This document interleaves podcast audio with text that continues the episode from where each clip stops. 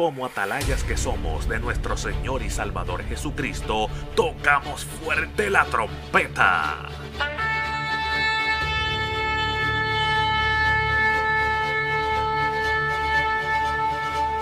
Con mensajes de alerta, somos Aplastado Podcast.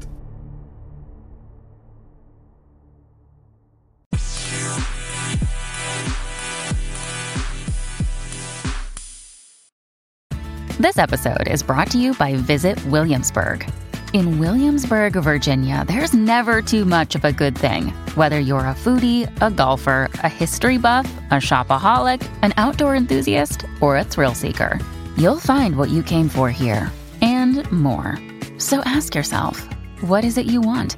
Discover Williamsburg and plan your trip at visitwilliamsburg.com.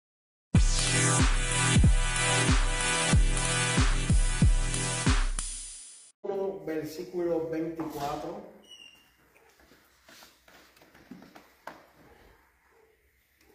Primera de Pedro, capítulo 1, versículo 24. Gloria a Dios. Gloria a Jesús.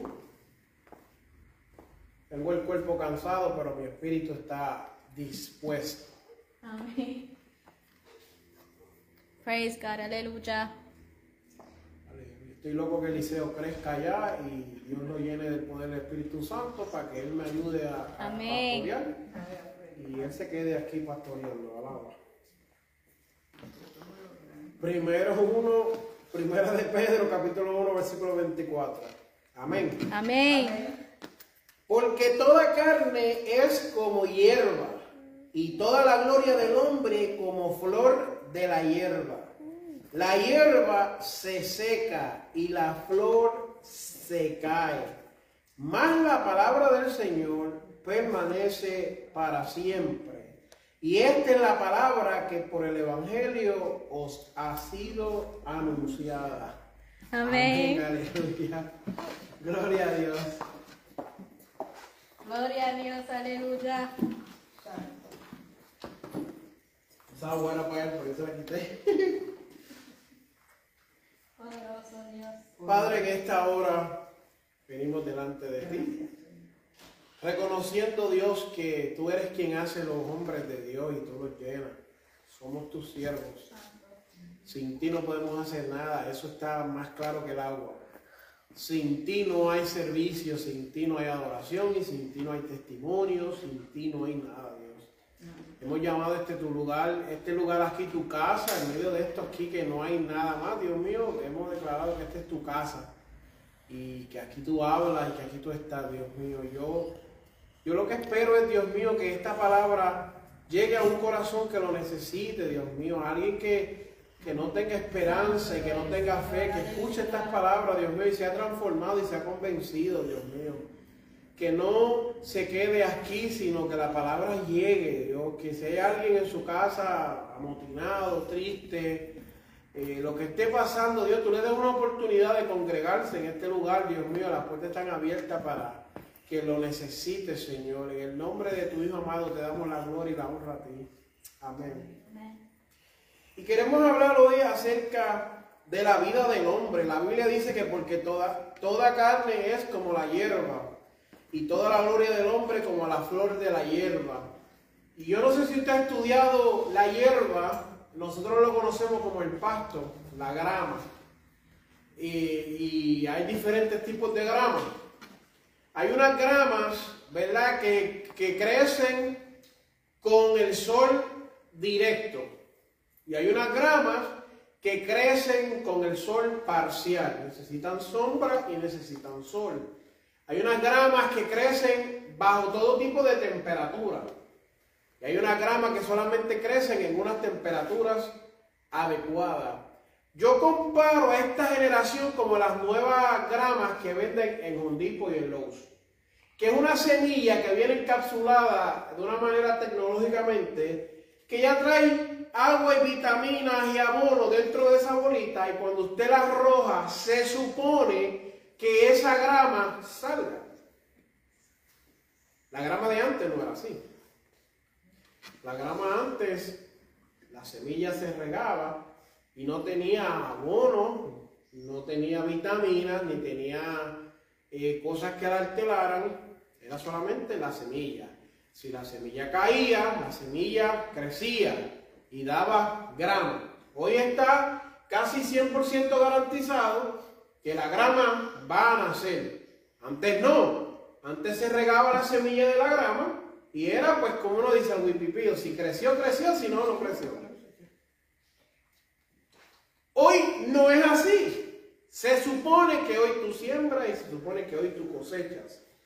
Pero aunque la grama ha cambiado y comparamos a la juventud de hoy, a las generaciones de hoy, con la grama moderna, aunque se ha eh, eh, adaptado a un nuevo sistema, yo te digo a ti que yo confío más en la grama de antes.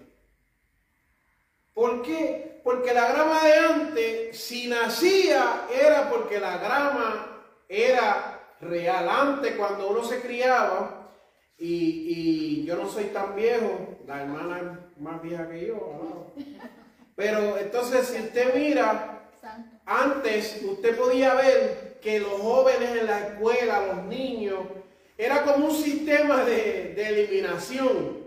Y se tiraban para arriba, iban siete y volvían seis. Ese ya no viene.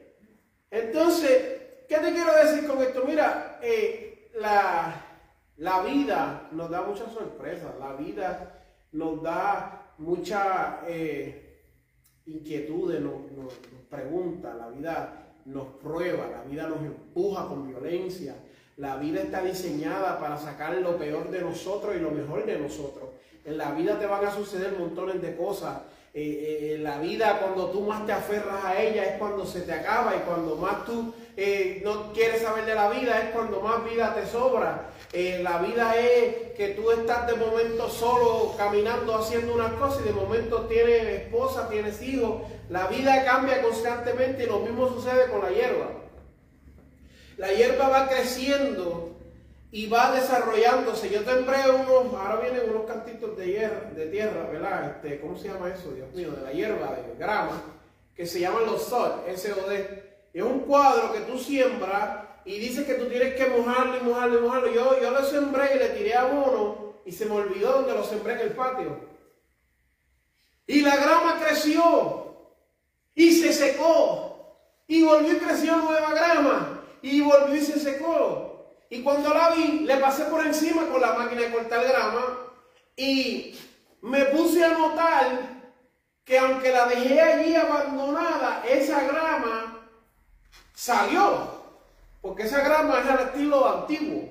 Se quedó ahí, está viva, ha venido el frío, a la intemperie, no hay ni, le da el sol directo, le da el frío directo, le da la lluvia directo y se ha mantenido viva. Mas sin embargo, compré una bolsa de grama y la tiré en otro lado que era con sombra y la echaba agua todos los días. Y por ninguna razón en el planeta Tierra la grama allí se queda viva. Y yo la he tratado como un bebé eh, y la grama no crece allí. Le tiré eh, cuánto abono, cuántas semillas, cuántos eh, muchachos y no se dio de ninguna manera. Por eso yo digo, yo confío más en la grama de antes que en la grama de ahora. Porque yo estoy sembrando la grama de antes y la tiro por el monte y se dio y se mantuvo viva. Mas, sin embargo, la que viene ya preparada es una bolita como rosita, no es una semilla, es como una bolita rosita. Y tú la sacas y la tiras. Ya, tienes que calmar un poquito y qué sé yo qué. y, como estaba diciendo, me, me parece mucho a las generaciones. Hoy en día la gente comienza y se raja antes de que comience. Alguien me estaba diciendo antier, estaba hablando y me dice, ¿cuántos miembros tiene ya en la iglesia? ¿Y cuántos tiene? Mira hermano, yo lo que llevo son no, ni tres meses. Ni tres meses y para nosotros, nosotros hemos alcanzado un montón de cosas que otra gente no ha alcanzado, ¿me entiendes? Entonces, Tú me comparas a mí con otros pastores de años que todavía ellos no han alcanzado ni la mitad de lo que nosotros hemos llegado. Y yo digo, a veces la gente se cree que tu sentido, tienes que ver la grama alta para entonces ver algo. No, amado hermano, la vida te trae retos y dificultades y está en ti decir, voy a vencer y voy a alcanzar la meta. Entonces yo digo, si yo me rajara cada vez que no viera que las cosas están haciendo como yo quiero, mira, nunca llegaré a ningún lugar. No estuviera en ningún lugar. Si yo lo hubiera dicho, eh, me gusta Sarita, pero Sarita no me quiere, y lo dejo ahí, no tuviera mis hijos hoy en día y a mi hermosa esposa. Si me hubiera dejado llevar porque con un momento mi suegro no me quería, no hubiera alcanzado nada tampoco. Entonces, si yo digo, si cada vez que vienen las dificultades la grama dejara de crecer, no existiera grama en el mundo. Entonces tú miras la grama y yo miro la grama y veo que el sol le da y ella sigue creciendo. Y el sol la quema. Y la pone como amarilla y le saca todo el agua de adentro. Y la pone de una manera, ¿sabe? Deteriorada. Y se seca, se, como se pone así como monga. Pero cuando tú le echas agua y la tratas con cariño, vuelve y resplandece. Y yo digo, si la gente entendiera estas dificultades, no te van a detener. Quien te detiene eres tú. Está en tu mente seguir hacia adelante o no seguir hacia adelante. La vida está compuesta de momentos buenos y momentos malos. Está de ti enfocarte en los momentos buenos o enfocarte en los momentos malos. De la decisión que tú tomes, a Dios no le interesa. Porque al final del día lo que Dios va a hacer, lo va a hacer aunque tú estés positivo o estés negativo. El tiempo te va a pasar, se va a acabar el tiempo y vas a ver que como la hierba se acaban tus días, se cae la flor, pero lo que Dios dijo que iba a suceder, va a suceder porque la palabra de Dios permanece. Entonces yo conozco gente que me han dicho, no, porque Víctor, que eh, no tengo, eh, eh, ¿cómo es este? no, no he alcanzado este, unas victorias en mi ministerio. Porque ellos no ven lo que Dios ha dicho que, que supuestamente ellos tenían que ver. No, yo te voy a decir algo. A veces nosotros miramos las cosas muy cuadradas y Dios no es cuadrado. A veces Dios te dice, vas a ver, vas a hablarle a alguien de, Guatemala y tú crees que la única manera que es para hablarle es yendo a Guatemala. Si tú sabes que vas a a un supermercado aquí hispano y Dios te puede poner 10 personas de Guatemala. Entonces a veces nosotros tenemos la mente tan cuadrada y queremos poner a Dios y voy más allá y voy a romper con esto que, que lo que sea. A veces miramos al Dios de la Biblia y decimos, Dios solamente opera dentro de estos cajones. Si Dios me dice que al frente mío hay un océano, pues Dios lo tiene que abrir como lo abrió con Moisés y lo tiene que abrir como lo abrió con Josué. Pero si Dios le da la gana de poner un bote, Dios no puede trabajar de esa manera. A Dios nadie le puede decir cómo hacer las cosas. O sea, hay gente que dice, no, tiene que ser como la Biblia dice. Está bien, eso suena perfecto, pero es que Dios no se, Dios no se encierra a eso. Cuando tú miras a los profetas de Dios, tú miras profetas de Dios, como Samuel, que hablaron una palabra y la palabra nunca cayó en vano. Y fue una bendición, mira, como un cohete. Y mira a otros profetas como Jeremías, que lo que fue coger el palo y meterlo en cárceles. Y, y, cómo terminó la vida de Jeremías? ¿Cómo terminó la vida de Isaías? Entonces yo digo, si yo me dejo llevar por eso, Bendito, no, no, no. La vida no se compara así. Tú no puedes decir, no, porque que Dios es cuadrado. Yo diría, no, la grama tiene que nacer toda a la misma eh, estatura y a la misma eh, eh, length. Y entonces no se puede secar un canto. A veces tú siembras tres árboles en, tres sitios y dos se te secan. Y tú dices, ¿qué pasó a ese árbol? y le echaste la misma cantidad de tierra, la misma cantidad de abono, la misma cantidad de agua y uno se secó. Y hay árboles que se levantan y de momento se seca un canto y el árbol sigue. Sembramos un flamboyán en el frente de la casa y por tres años ni, ni pasó así. Y vino un día, Sarita, y le rompió todas las ramas y ahora creció que mide como 15 pies de alto ya. En todos los inviernos se moría. Y ya con estos fríos que pasó todavía está allí. Y creció y dije, wow, qué, qué cosa más brutal, ¿sabes? Si yo me dejo llevar por las cosas malas que me suceden, no logro nada. Y esa es nuestra invitación, porque mira, estamos corriendo en contra del tiempo. En algún momento u otro se acaba tu tiempo en la tierra. No tenemos nada seguro, ni el nacer. Lo que tenemos seguro es la muerte. Muerte está 100% asegurada, sea que muramos o sea que el Señor nos levante, que nuestro cuerpo tiene que, que cambiarse, tiene que ser transformado. Bíblicamente dice que si vas para atrás unos versículos, dice, eh, siendo renacidos no de simiente corruptible, sino de incorruptible, por la palabra de Dios. Entonces, si tú miras esto, tú dices, a la verdad que yo sé que el tiempo se nos acaba. Entonces sembramos hierba, sembramos grama, pasto, como tú le quieras llamar. Este, y cuando tú vienes a ver, nosotros queremos y esperamos que el pasto todo crezca uniforme, no. Eh, eh, estábamos hablando y entonces yo le, le, estaba diciendo a una persona, mira, cuando tú tienes hijos, eso de las finanzas estables no existe. Porque tú puedes tener un buen trabajo y de momento el nene te dice, eh, yo ahora voy a hablar de mí, para no decir nada que nadie crea no, yo estoy hablando de lo que yo he experimentado. Cuando yo estaba solo con Sarita, me estaba ganando con 40 pesos la hora.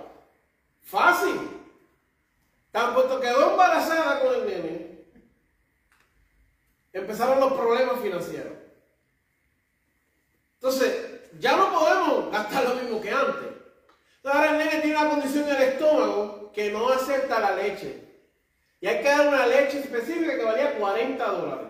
Ya no hay 40 dólares que me pagaban, ahora es totalmente diferente. El trabajo cambió. Entonces, después siguieron viniendo más problemas. Eso no, no estábamos tan afincados en la iglesia, pues tienen la razón ahí. El diablo estaba, nos dejó tranquilo ahí. No, te quedaste con chavo porque no vas para el cielo. Pero al momento que apretamos otra vez en la iglesia, muchacho dijo, párate, párate, cerró todas las finanzas. Y de ahí para acá hemos venido un avión, como un avión, tratando de aterrizarlo. Pero no hemos, ¿sabes? No lo hemos utilizado de excusa para no trabajar para Dios, para no llevarle comida a los hombres, para no hacer las cosas que tenemos que hacer constantemente. Entonces, si tú te dejas llevar, ah, que, que, que, que, no tengo finanzas, pues nunca haces nada. Nunca haces nada. Ah, que si, que si no tengo salud, bendito. ¿Cuánta gente no va al campo misionero enfermo? ¿Cuánta gente no sabe? Y yo sé, mira, hay diferentes cosas en la salud, ¿sabes? Si tampoco es que vaya, ¿sabes? Si no puede no puedes utilizar eso de excusa, pero tienes que cuidarte. Porque si tú no puedes salir por la noche, porque te vas a enfermar, no salgas por la noche. Sal durante el día. Si tú no puedes levantar cosas pesadas, yo, yo, yo primordialmente no entiendo esto que dicen que los pastores llegan a una edad y ya no pueden hacer nada y como que dejan el evangelio. Yo entiendo que ya tal vez tú no puedes pastorear yo entiendo que tal vez ya tú no puedes dirigir una iglesia por completo, pero todavía tú eres útil en la, en la obra del Señor. ¿Sabes? Dios tenía un Moisés, pero también le puso un Jetro al lado. Jetro era mayor que Moisés. ¿Y qué hacía Jetro? Dándole consejo a Moisés.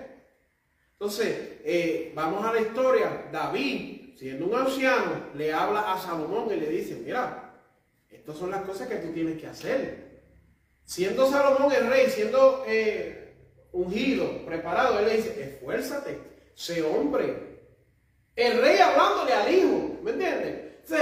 yo no entiendo eso de que, ah, que si eres mayor no sirve. No, el pasto aunque se seque, aunque, aunque tenga mucho tiempo ahí, todavía da fruto, todavía sirve. El consejo, la experiencia, el conocimiento es necesario, porque ¿quién más que tú que, que lo viviste y que tienes más tiempo? Yo aconsejé y le hablé a unos hermanos del concilio y le dije, mira, yo recogería a todos esos pastores retirados que tenemos y haría un consejo de, de- como un grupo de aconsejar.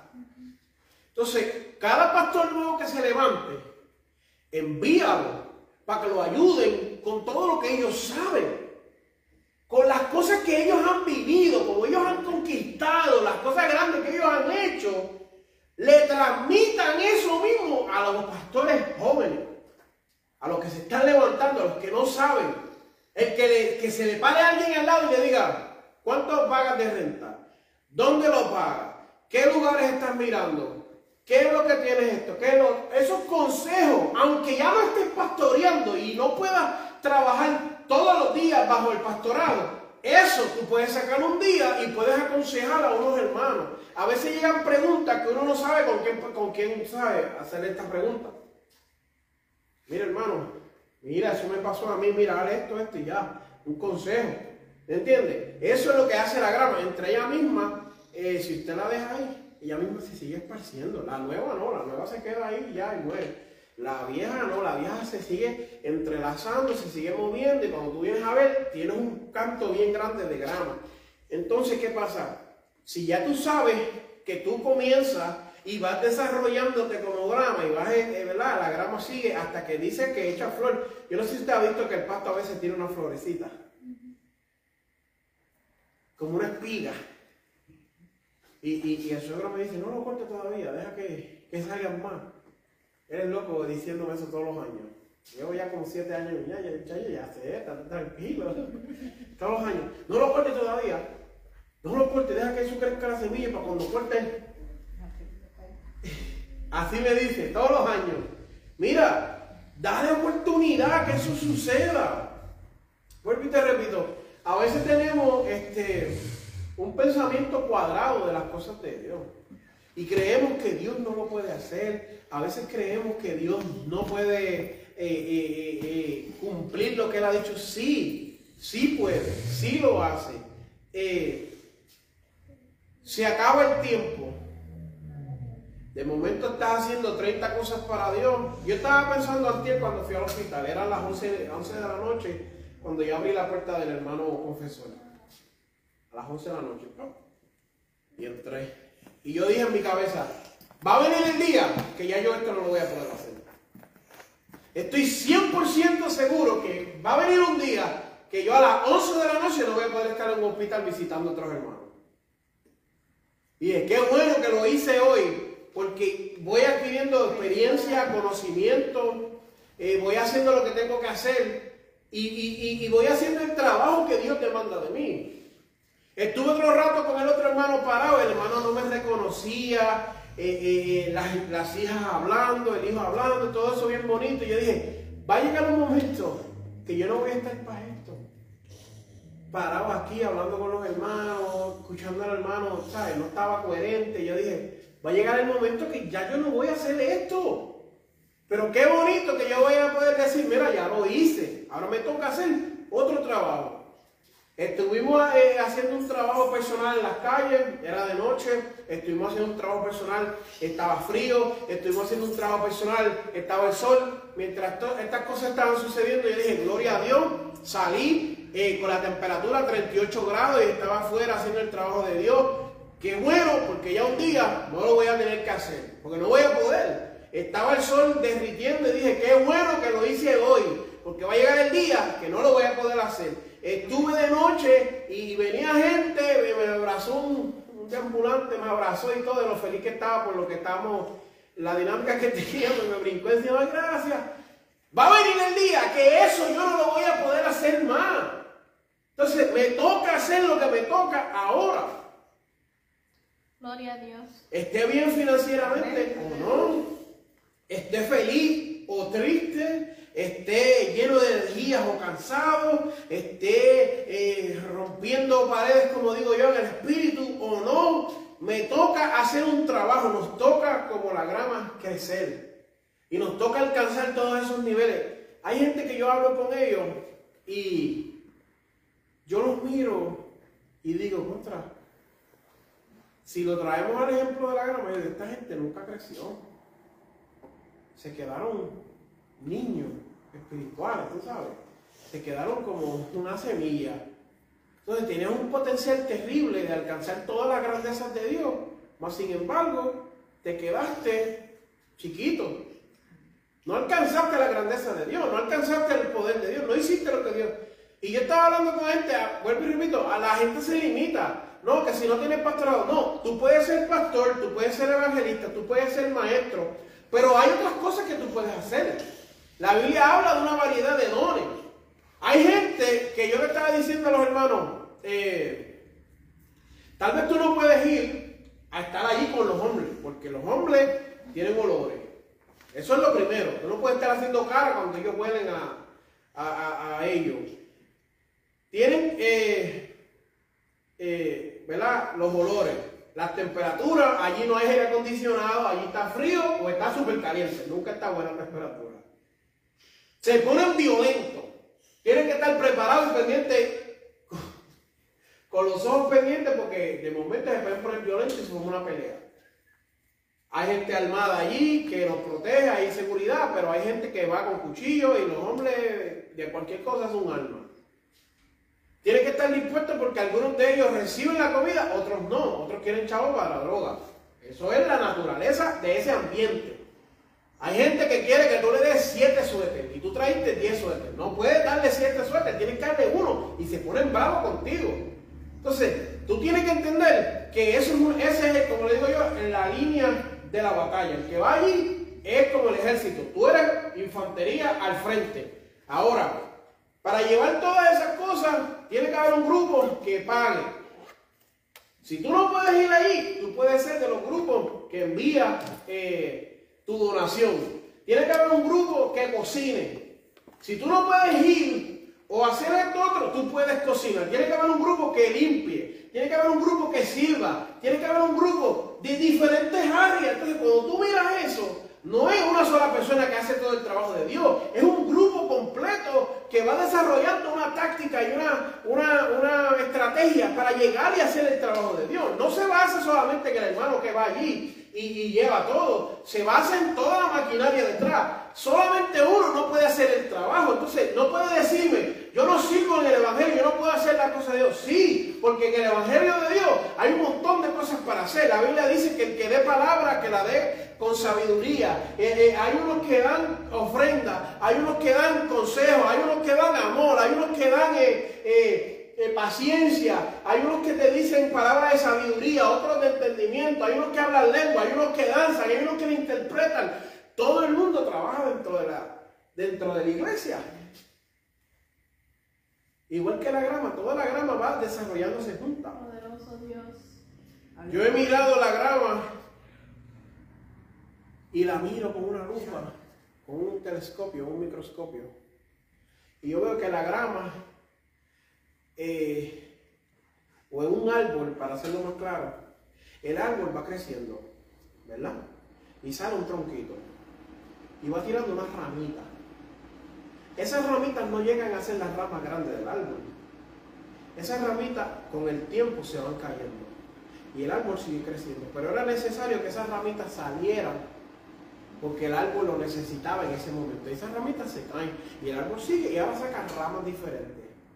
Y llega el momento que muchas de esas ramitas se le van cayendo y cuando llega la estatura necesaria, entonces tira sus ramas que son las que se quedan. Y aún después de mucho tiempo, algunas ramas se caen y nacen otras nuevas.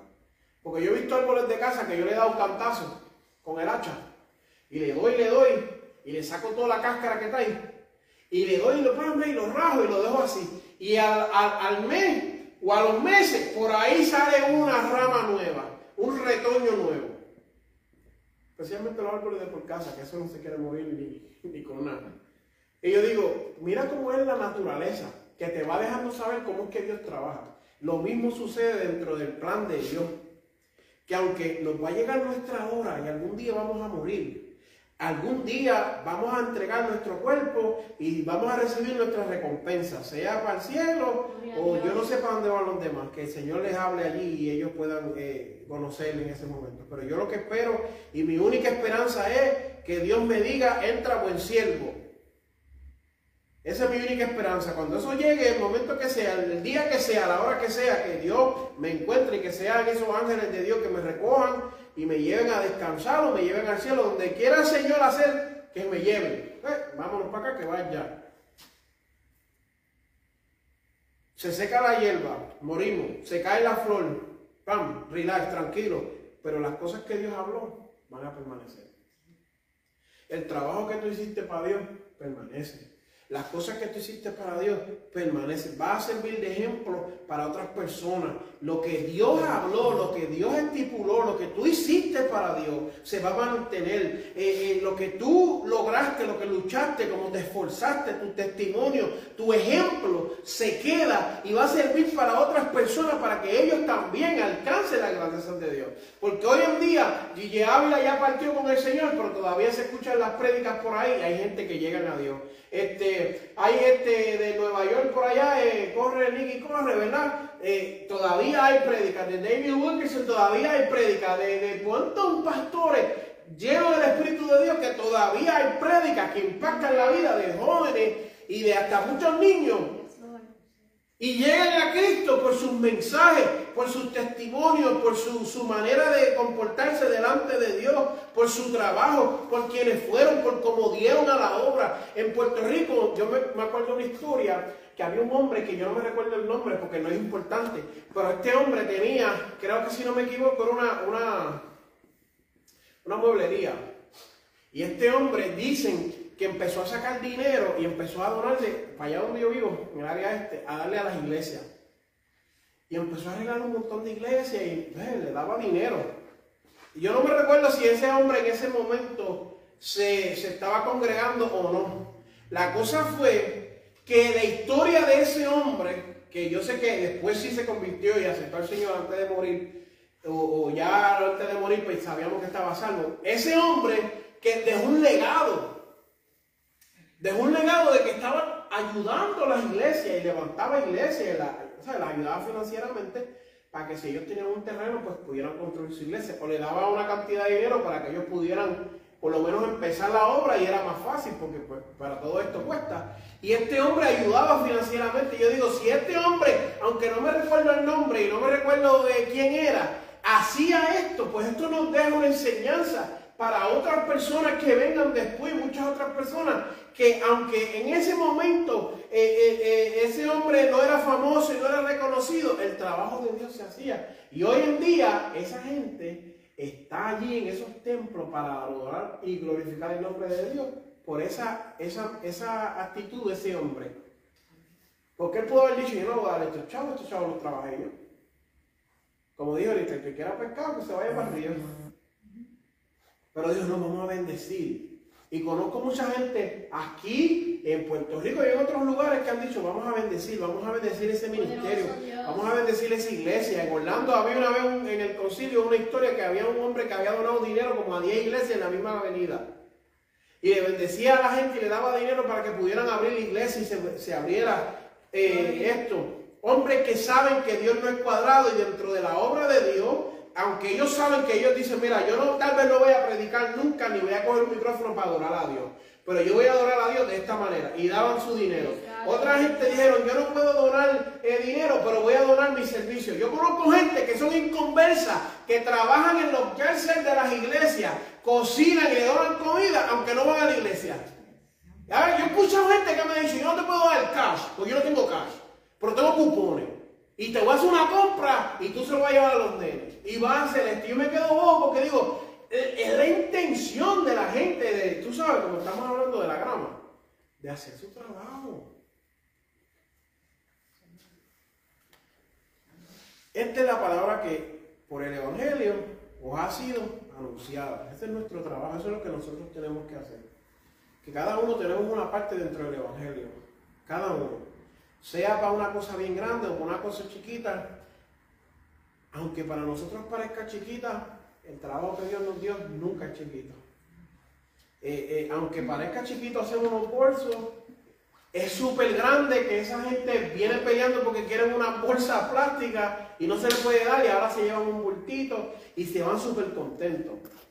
Se van súper contentos y súper alegres. Y uno dirá, pues tal vez yo no, no hago mucho. Hizo él lo necesario, exclusivo, específico que Dios necesitaba que tú hicieras para alcanzar esta multitud. Hay gente que yo he visto, mira, con esto termino. Había un hermano aquí en esta iglesia en la 40 cuando estábamos nosotros y había un pastor, el pastor se llamaba David Figueroa y había un hermano que se llamaba Pedro, ¿verdad?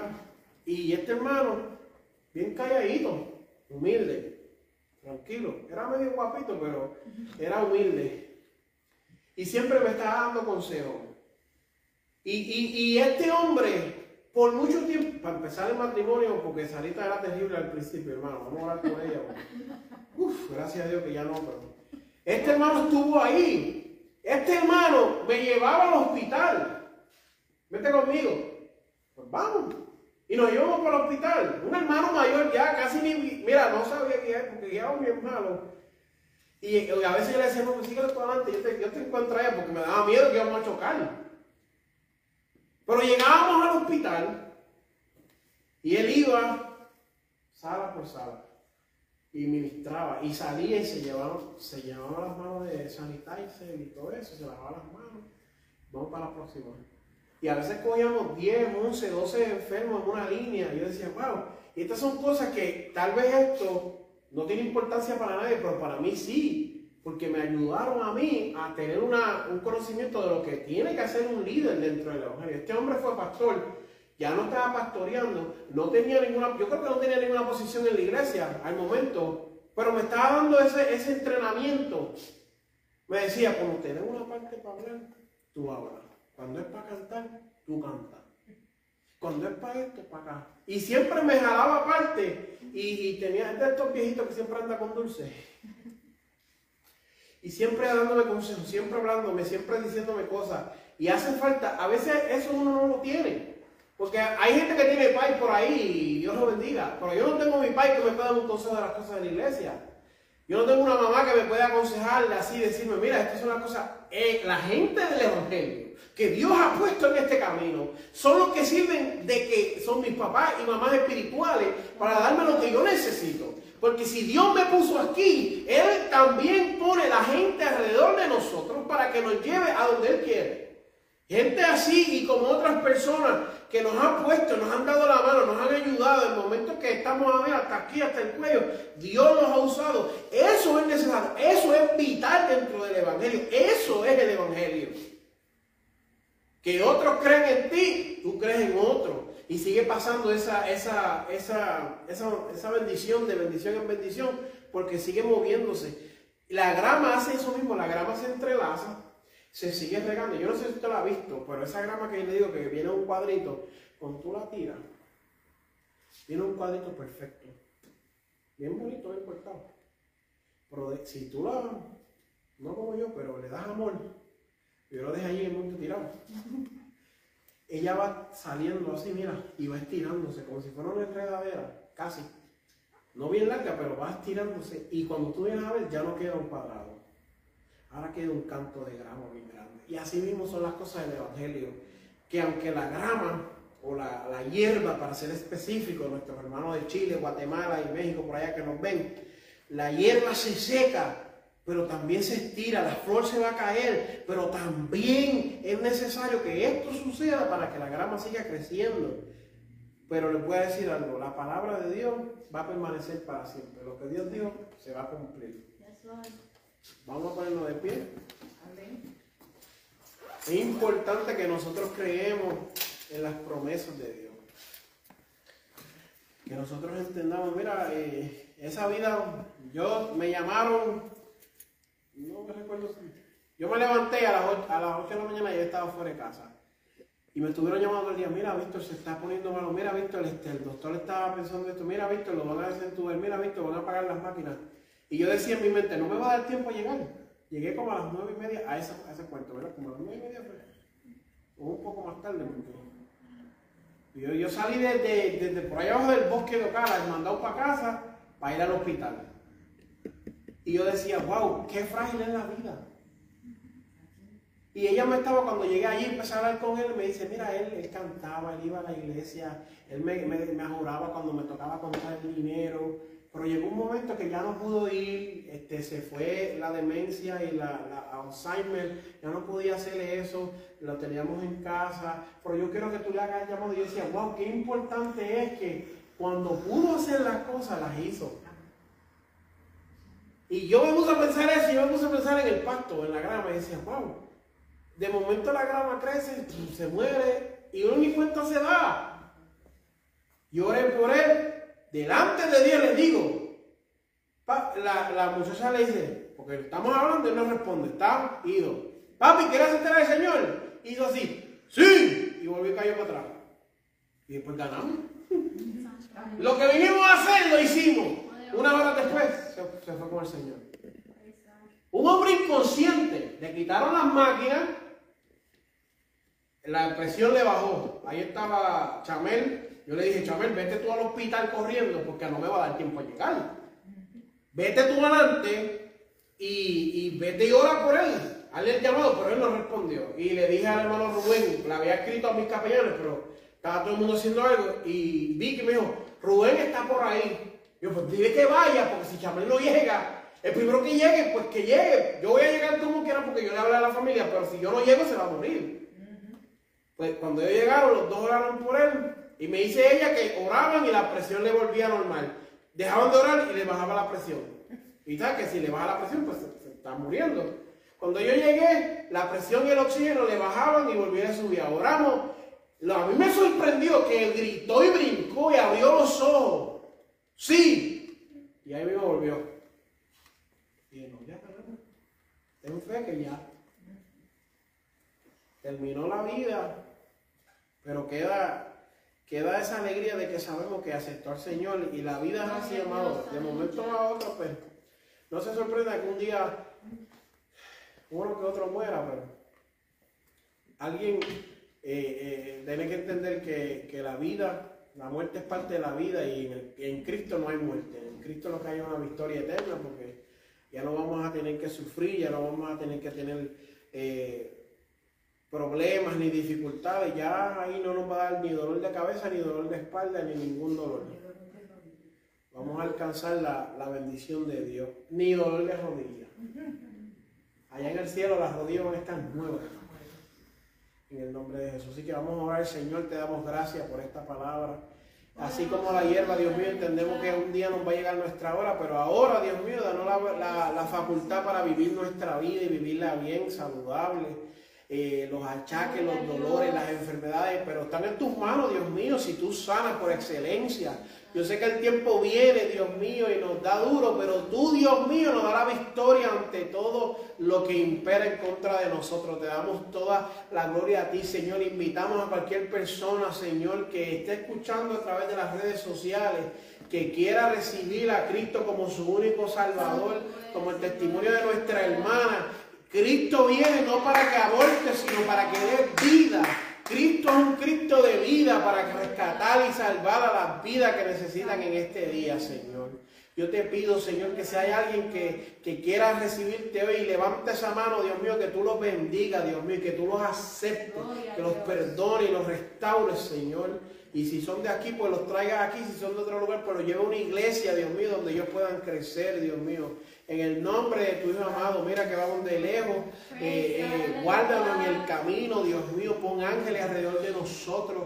Señor, ayúdanos, guárdanos y protégenos, Dios mío. Confiamos en ti, Dios mío. No tenemos a nadie más, Dios mío. Solamente tú eres nuestro amparo, nuestra, nuestra pronta fortaleza, Dios mío. Te damos gracias por los hermanos que llegaron, Dios mío, y nos vamos a gozar y nos vamos a a, bendecir tu nombre por las cosas grandes que tú estás haciendo, Señor. En el nombre de tu Hijo amado Dios, toda la gloria es tuya. Amén. Y el pueblo de Dios dice, Amén.